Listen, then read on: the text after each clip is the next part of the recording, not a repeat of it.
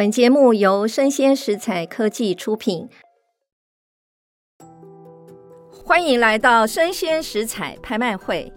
我们今天的拍品是人生故事。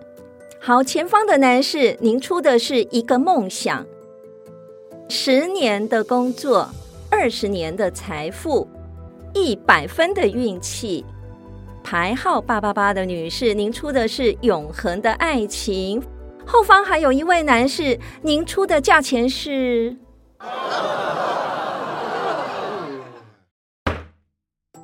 落锤的那一刻，成交的不仅是拍品，也是他们的人生故事。欢迎收听拍卖场的人生故事，我是主持人拍卖官游文梅。这是全台湾第一个以拍卖官亲身经历的故事来串接整个节目的内容。落锤的那一刻，成交的不仅是拍品，也是他们的人生故事。你知道全球最知名的大拍卖公司是哪几家吗？那他们是如何从草创的时期，然后到今天成为拍卖界的巨擘呢？他们又创造了哪些很特殊的拍卖记录呢？那我们节目的第四集呢，就来谈一谈哦，领导拍卖界两巨头的争霸战。每一次我们节目的一开始，我都是要来谈谈一个故事啊。这个故事呢，讲一个乾隆九年呢，啊，这时候开始的一个故事。乾隆九年这个同一个时间呢，正是拍卖公司苏富比。他成立的那一年，一七四四年。那么苏富比呢？他在二零二一年去年六月的时候呢，曾经有办过一场非常特殊的拍卖会，在香港。这个拍卖会呢，苏富比钦点了我们台湾非常知名作曲作词的一位男歌神啊，他就是周杰伦。那周杰伦他因为受到他妈妈叶惠美的影响。他非常的热衷艺术收藏，跟许多非常低调的收藏家相比啊，他反而呢不会刻意隐藏他收藏什么。他常常在他的 Instagram 上面，他会 po 出自己的收藏啊。苏富比呢就在去年的六月份呢，有一个就是呃艺术跟流行文化大师级的一个作品啊，那他就请周杰伦来担任策展人。让周杰伦呢来挑作品，然后呢来拍卖。那这个作品呢，包括了非常知名的涂鸦艺术家啊，巴斯基亚的作品，一九八五年的一个作品啊。那另外呢，也呼应疫情啊，护理人员的一个议题啊。那另外呢，还有一个是 Richard Prince 逃脱的护士啊，他的作品。那当然还有赵无极的作品等等啊。那这一场呢，在二零二一年的六月份啊，所举办的这一场拍卖会呢啊。它总共呢成交了三十亿台币啊，那可以说是让周杰伦一次的非常让人家关注的艺术跟名人的互相连接非常好的话题啊。那当然从苏富比这边啊来看，呃，其实，在苏富比还没有开始成立之前呢，其实，在欧洲啊。开始就是有一些拍卖公司的制度化就产生了，譬如像说法国，在一五五六年，他就把拍卖制度化啊，他认为说，他规定拍卖人呢必须要有受到国家颁授的这个执照。啊，然后呢，才可以来组织这个拍卖会啊，而且呢，这个拍品呢要是遗产的拍卖啊，不可以拍卖新的货品啊，这个是法国非常特殊早期的它一个拍卖制度的规定啊。后来呢，我们知道，在文艺复兴之后呢，欧洲呢，它的经济呢就慢慢的复苏了啊，尤其是英国。那英国呢是最早进入工业化，然后它商业呢也相当的发达啊。那所以呢，在英国十七世纪的中叶，也就是苏富比、佳士得这两大拍卖公司，差不多就是这个时间点，他们呢开始来复苏。另外的话呢，十七世纪的英国啊，他那时候呢，各地的这个公爵啦、侯爵啦、伯爵啦，其实他们大多数啊，对于艺术是没有兴趣的。所以许多的王公贵族啊，他们人过世之后呢，他们的家产后来就被移出，变成是拍卖品啊，就会来变卖啊。那慢慢的呢，这个欧洲大陆在经过三十年的战争之后啊，那有一些贵族啦、教会啊等等啊，他们的收藏品啊、收藏的实力，他们其实也呃，就是也越来越薄弱了。所以他们那时候就会想说，哎，是不是要把剩余的多出来的这些艺术品啊，他们就会想办法拿到英国去买啊，找买主这样子。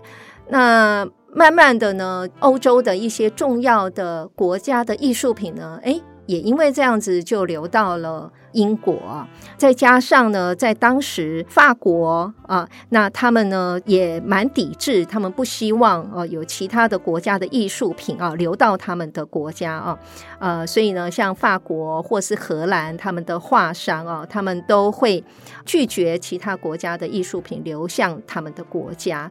那在那个时间点呢，像意大利有很多的艺术品就因为这样子流到了英国。那英国呢，因为商业发达也因为这样子啊，这个欧洲的各地的艺术品流向了英国，也造就了英国伦敦成为世界艺术交易中心的一个基础。所以各位马上就联想到了吧？苏富比跟佳士得他们的起家处，全部是从英国开始的哦。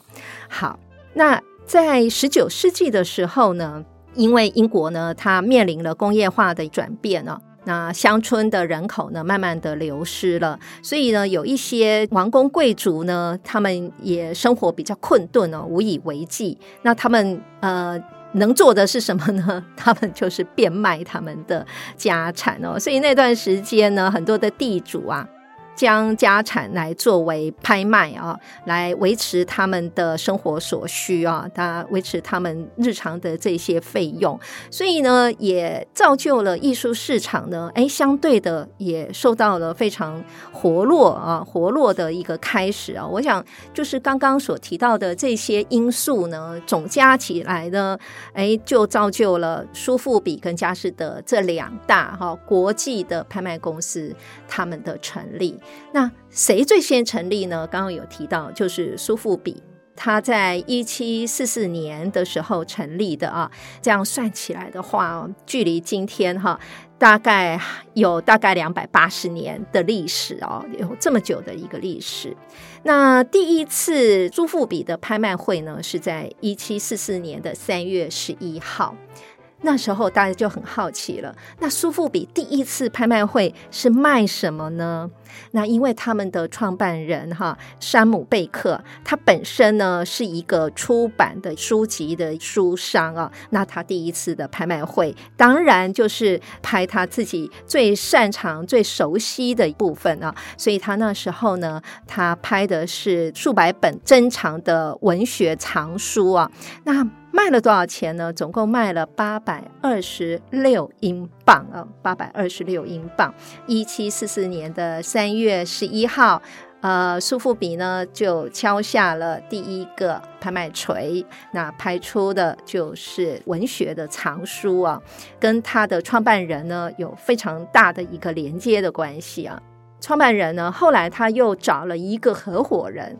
这个合伙人呢是非常有拍卖天分的啊。后来呢，他自己本身呢也出来主持拍卖会。那这位合伙人叫做乔治利。那这个乔治呢，他是。哎，你要说他很像拥有演员般敏锐的一个触觉，还有呢，他往往会把拍卖会的整个的气氛呢拿捏得恰到好处啊，仿佛生来就是一个非常优秀的拍卖官啊。所以他这个合伙人呢，也就帮他呢掌握了很多拍卖场里面呢创出很多好的成绩。那这个乔治呢，他的拍卖锤呢是用什么做的呢？象牙做的，所以。他的象牙拍卖锤呢，在今天呢仍然存放在伦敦的苏富比公司啊，还继续在展出当中哦。其实相当的有历史的一个纪念了啊。那刚刚有提到苏富比早期，他就是拍古籍啊、藏书啊等等。那除了拍这个之外呢，还会拍什么呢？像帝王将相使用过的一些生活用品，譬如像拿破仑他死了以后啊，那随他流放在圣赫纳拉岛的藏书，就是在苏富比上拍的啊。那时候呢，拍不仅仅是拍拿破仑的藏书，其实呃最重要的拍品是拿破仑他使用过的戴帽的黄金手杖哈，黄金手杖。那后来呢，慢慢的在第一次世界大战结束之后，大概在一九一八年吧。那段时间呢，哎，慢慢的，英国的这个乡村别墅啊，这这样子的一个生活形态啊，已经慢慢的不流行了啊。这个形态呢，逐渐面临了崩解的状态啊。所以那时候呢，哎，苏富比他们很快的呢，就改变了他们拍卖征集的一个方式啊。他们就来到了位于乡村各地的这些别墅啊、宅邸呀、然后呢，他们就在现场筹组拍卖会。啊、所以呢，有时候我们会在电影里面也会看到，在什么住宅别墅啊现场拍卖，其实拍什么呢？就是拍宅邸它的所有的家具啊、用品啊等等啊这些。苏富比呢，他们有专门的团队啊，那这个团队呢被称为飞行小分队啊，他们呢会到各地啊。去组织在现场组织拍卖会啊，这也是蛮灵活的啊。那在第二次世界大战的期间，我们知道啊，那时候呢有很多的这个。啊、呃，什么空军的轰炸啊，等等啊，所以呢，那时候的拍卖会很多都会在山洞里面进行，在山洞里面继续交易啊。那很多拍场的工作人员，甚至买家哈、啊、等等，都会进到防空洞去躲避空袭啊。但是有一些买家哈、啊，其实他们虽然这么危险的时刻啊，他们还是不愿意离开拍场哈、啊，因为他们会觉得说，在那个时候或许可以买到。更便宜的拍品吧，哈，或许这也是蛮有蛮有意思的一件事情啊。那当然，苏富比它经过了两百八十年这样子的发展啊，在最早除了在伦敦之外，海外的据点就是在一九七三年，他到香港去开分公司啊。那他们有没有来台湾开过分公司呢？答案是有的。哈，在一九八一年，曾经苏富比也来到台湾开了分公司。那么，在一九九二年到了印度，那二零零一年到了法国。另外的话呢，在二零一二年也来到了中国，哈，也来到了中国。那在这样两百多年的发展呢，说实在的啊，苏富比呢，他们成绩呀。一向来讲啊，在刚开始呢，真的都是非常受到关注的啊。那尤其呢，因为大名头嘛啊，所以呢，就是很多重要的名人啊，他们珍藏的艺术品，往往就会指定让苏富比来拍卖啊。那大家所熟悉的影星啊，在泰利加堡，他在一九九零年他的收藏就曾经拍过啊。还有呢，在一九九六年，他也拍过了贾桂林、甘乃迪的收藏。那另外呢，还有一个呢，爱美人不爱江山啊！一九九八年温莎公爵跟公爵夫人的收藏哈，那曾经也是让苏富比他们来做拍卖的啊。当然，因为疫情嘛，哦，这个大家就想说，哎，拍卖的市场是不是会萎缩？那其实呢，恰恰好跟大家想的是完全不一样啊。在二零二一年呢，呃，苏富比呢，他们拍卖的总获利呢，总共的拍品所有的加起来啊，超过了三百亿，哈，超过了三百亿。所以呢，虽然是有疫情的一个限制，但我跟你讲啊，有好的拍品啊，再透过好的计划。呢，那还是可以有一个亮眼的成绩啊。那讲完了苏富比啊，我们另外呢来讲讲佳士得。那这个苏富比跟佳士得呢，在全球啊，他们两大巨头啊，是一直不断的竞争哈。那虽然说苏富比它比较早成立，但是佳士得呢，它在后面，它虽然成立的时间比较稍微晚一点哦，但是佳士得呢，它在整个的艺术拍卖、整个的市场的力道上面来讲哦，能量呢是越来越强喽。那么佳士得呢，它在一七六六年成立的啊，所以呢，距今呢大概有两百五十。八年的一个历史啊，将近两百六十年啊。佳士得呢，它的第一次的拍卖呢是在一七六六年的十二月五号。佳士得其实他也曾经在台湾设过分公司哦，他也是紧跟在苏富比之后，他在一九九零年曾经在台湾成立第一家的分公司啊。那么曾经也在一九九三年在台湾举行过拍卖会啊，但是呢，后来在两千年呢，这个苏富比先离开啊，在一九九九年、两千年呢，佳士得也离开了台湾。那究竟什么原因呢？啊，以后会再告诉你。啊，这一集我们先不讲。刚刚提到佳士得，那佳士得他们也是挺厉害的哦，他们也是唯一获得最早获得一个许可啊，在。呃，中国的内地就是在上海啊举行拍卖会，国际的拍卖公司啊。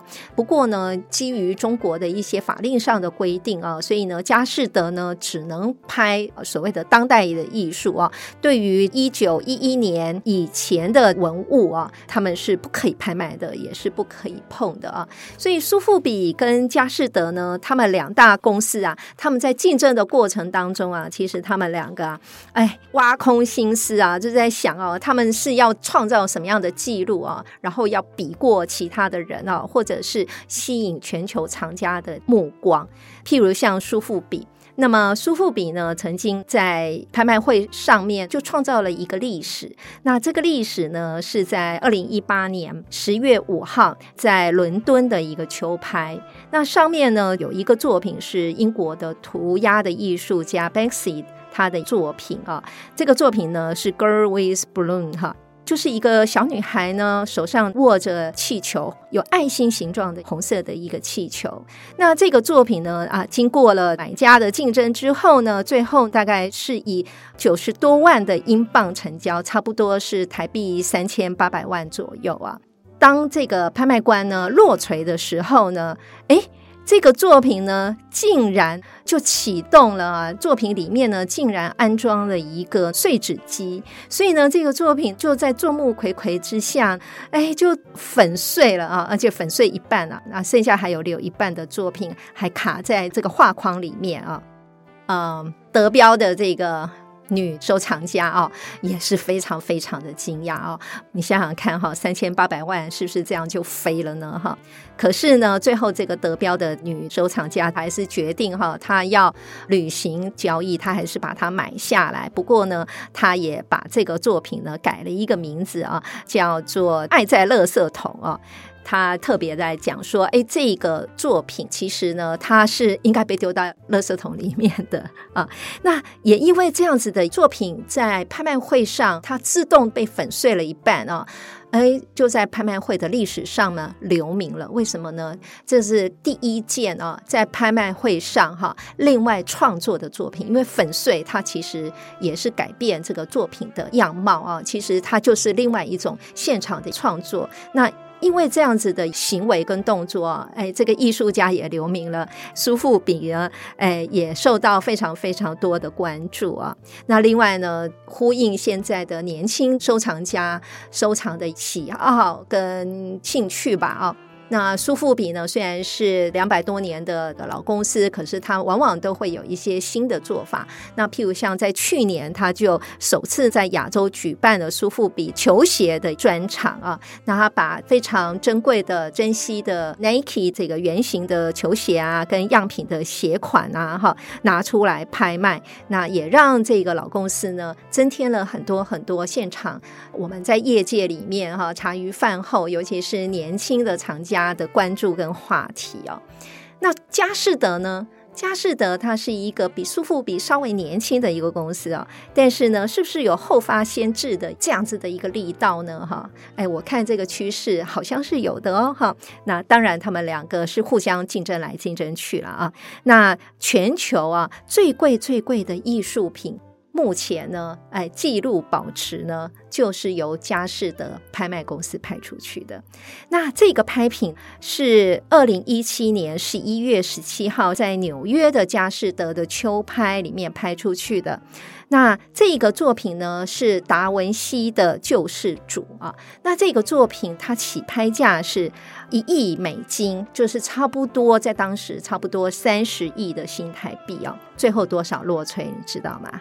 一百三十五亿新台币啊，天价落锤啊，四点五亿的美金啊。那这个作品也是现在目前呢世界纪录的保持最贵最贵的一个作品啊。那虽然说这个作品呢，后续也受到很多的讨论，大家都在讨论说，哎，到底是不是达文西的创作啊？那因为这个作品呢，其实它从一五零零年啊被创作以来啊，不断的被不同的人来收藏啊。那最后一位收藏者是二零一三年，那时候是俄罗斯的一个呃亿万富豪，他把它买下来的啊。之后呢，后面我们所提到的他。那后来呢，他就在二零一七年的时候呢，就委托佳士得呢把它拍卖掉啊。那这个作品呢，我们从一开始啊发现它的存在，然后呢，一直到它被拍卖掉为止啊，它的涨幅有超过六百七十五万倍。那你就觉得说，哇，艺术品真的是。啊，是可以投资的一个呃很重要的一个资产啊。好，那当然佳士得呢还有一个啊，它也是目前呢世界纪录的保持。那这个保持呢，就是在这两年大家在艺术的创作上常常提到的艺术的形式，就是 NFT。那这个。NFT 呢，这个是在二零二一年，也是在疫情的期间呢，三月十一号，他那时候节拍了。那最后呢，这个作品呢是 Beeple 的每一天哈，前天。那这个作品最后呢是以六千九百三十四万美金。来落槌啊，那相当于多少呢？相当于十九点八亿的新台币。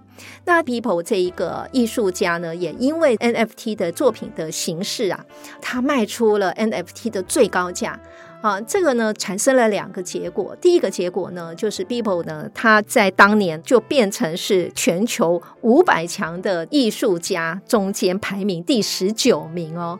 哇，然后第二个意义呢，就是它是目前史上啊 NFT 的艺术品里面啊最高价、最高价的艺术品的创作艺术家啊。那当然，同时呢，佳士得其实它除了拍出了 NFT 的最高价之外呢，它也有另外一个创举啊。那这个创举呢，就是它的交易呢是以以太币来交付拍卖的金额。这也是佳士得呢，它呼应呃现当代的目前的趋势啊，就是啊、年轻人他可能对于数位的艺术呢，他会比较关注，也愿意花钱来做收藏。另外的话呢，就是又结合了区块链啊，还有这些代币啊等等啊，这些目前当下世界全球新的一个形式啊来出现。所以呢，这两大的龙头，哎。他们不仅仅是在比创意哦，除了在拍卖会上面呢互相较劲之外，你知道吗？拍卖公司除了办拍卖会之外，哎，两百多年了，他们还发展了很多为有钱人做的其他的服务。各位想知道还有什么其他的服务吗？他们也了解他们的客户啊，喜欢哪一类的拍卖品，所以呢，他们也会提供给他们的客户，哎，全球各地的拍卖资讯啊，让他们知道说，哎，哪里哦，什么时间点，哪里有什么样的拍品是他们可能会喜欢的，然后呢，他们会帮他安排来洽购或者是来竞拍等等啊。那另外呢，他们也会来做艺术品的金融服务，譬如像说客户可能买了一个高价作品，他没有有钱付全额没关系，拍卖公司会帮你做融资。那另外的话呢，还有信托啊、遗产啊，还有这些有钱人的财富管理啊。那另外的话呢，还有呢，他也会帮你做艺术的资产评估。那艺术资产评估呢，里面就会牵涉到鉴定啊、鉴价啊，也可以帮你做托售啦，也帮你做保险啊，还有做税务规划。听起来呢，好像为有钱人服务啊，还真的是一门好生意啊。那另外的话呢，刚刚有提到啊，就是有一些相当有资产的有钱人，他们对于遗产的部分啊，那他到底要怎么样来合法的避税呢？其实拍卖公司呢，他们也会想办法把他们的这些收藏呢，想办法把它捐赠到合适的地方，譬如像捐赠到美术馆啊，或是捐赠到大学的博物馆啊等等啊，作为遗产的避税。那这个也是拍卖公司几百年来哈所发展的一些其他的服务。那另外呢，他们也会帮一些公司做企业收藏的一个顾问啊，然后呢，还教这个公司哎怎么样收藏啊，之后呢，怎么样来做馆藏的管理等等啊。那甚至呢，拍卖公司还会帮博物馆服务哦。那因为有一些博物馆啊，它可能就是缺了某几位呃。重要的艺术家的作品，或是重要的艺术家的某个年代的艺术品啊，所以这些拍卖公司呢，也会协助博物馆啊，来取得这些丰富的拍品啊，来让博物馆的整个的馆藏啊，那更为完整。那最后有一个呢，呃，这个应该是苏富比跟佳士得啊，他们在欧洲的拍卖公司啊，比较会遇到的一个状况，在亚洲是不会啊，那就是在二次世界大战期间呢，有一些。些就是呃纳粹啊，或者是因为战争的关系啊，艺术品呢被偷啊，或者是被掠夺之后呢。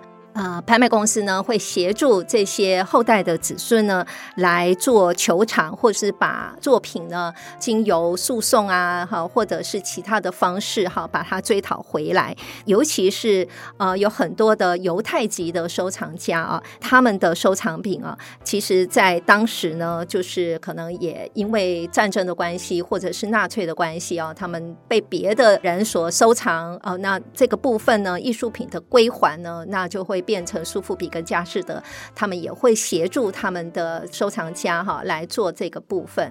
那从这些林林总总的拍卖这些记录啊，还有他们拍卖的服务啊，哈，两大拍卖公司啊，不同的手法哦，然后不同的竞争的模式啊，其实他们最重要的呢，还是要取得啊全球龙头的地位啊。